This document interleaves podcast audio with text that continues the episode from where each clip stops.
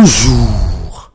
Le camp présidentiel crie déjà victoire avant même les joutes de février 2019. Maki tient sa victoire au premier tour, a déclaré Mohamed Boun Abdallah John lors de la convention nationale d'investiture du candidat de la coalition de Beno Bokiyakar, écrit l'observateur. Pour lui, le 24 février à 18h, tout sera joué. Mieux, à la une de Walfadjri, il décrète il n'y aura pas cinq candidats face à Macky Sall.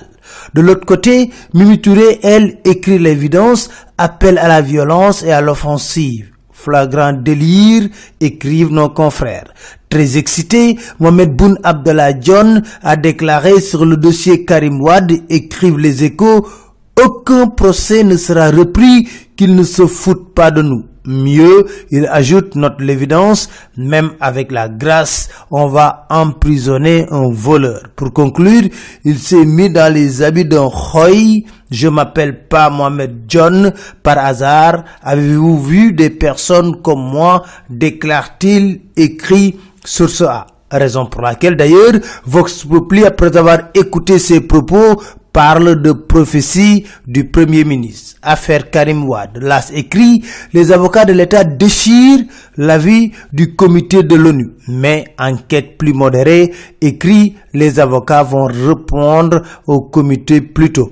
Pour eux, écrit Réumi, l'affaire Karim Wadi est terminée. D'ailleurs, ils espèrent le retour de Karim, écrit Vox Populi, pour appliquer la contrainte par corps. Mais la turbine nous explique comment Karim compte déjouer l'obstacle? Un de ses avocats, maître Michel Boyon, considère que les réactions des autorités sénégalaises sont stupéfiantes. Net vote pour une loi d'amnistie. Autre dossier brûlant de Macky Sall est celui contre la société civile.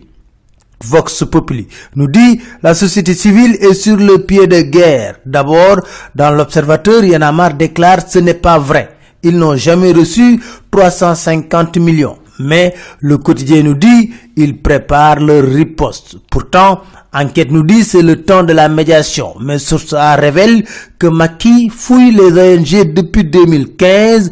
L'assaut d'Alingui est à sa deuxième phase. Pour Réumi Quotidien, en réalité, la demande sociale est le pire adversaire de Macky Sall. Preuve, la dette due aux universités privées. Le quotidien nous parle de fumée épais au gouvernement. Amadou Ba et Marito Nyan ne sont pas d'accord sur les chiffres. L'université de Thiès est à l'arrêt pour une créance de 2 milliards de francs CFA. À la une de enquête, Abdoulaye juge Macky Sall. Il considère que le régime actuel se bat contre l'émergence du Sénégal. Cette croissance de 7,2% n'existe pas.